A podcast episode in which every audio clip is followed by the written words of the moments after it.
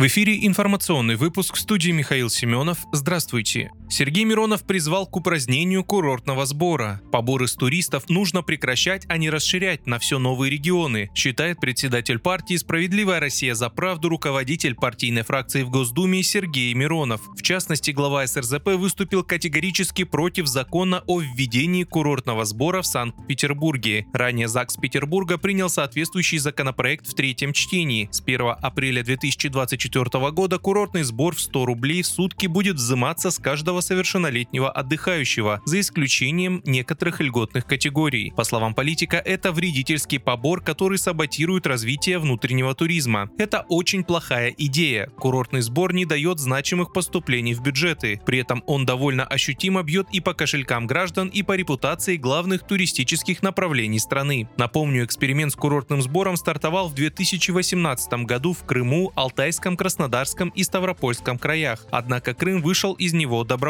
В 2022 году эксперимент был продлен до 1 января 2025 года. Право присоединиться к нему получили Санкт-Петербург и федеральная территория Сириус.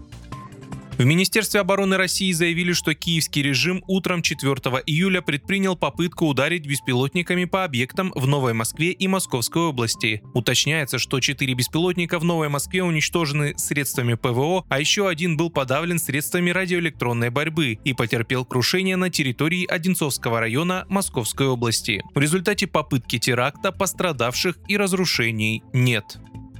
Сотрудники ФСБ задержали в Тюмени россиянина, который был пособником украинских спецслужб. Он склонял офицера одной из воинских частей города перейти на сторону Украины вместе с веренной ему частью, утверждают ведомстве. Как утверждают в Центре общественных связей ФСБ, в качестве аргументов россиянин использовал заведомо ложные сведения, дискредитирующие вооруженные силы России, а также гарантировал организацию связи с украинскими спецслужбами. Против него возбуждено уголовное дело о государственной измене по этой статье ему грозит пожизненное лишение свободы.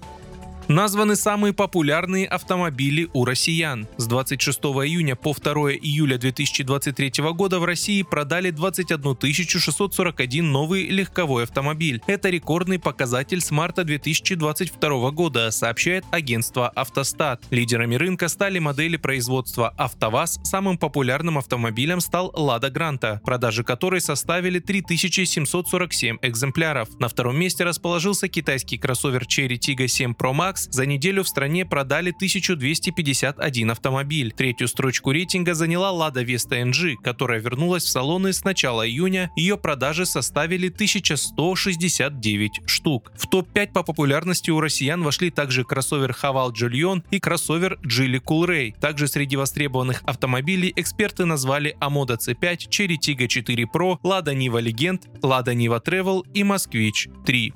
Вы слушали информационный выпуск. Оставайтесь на справедливом радио.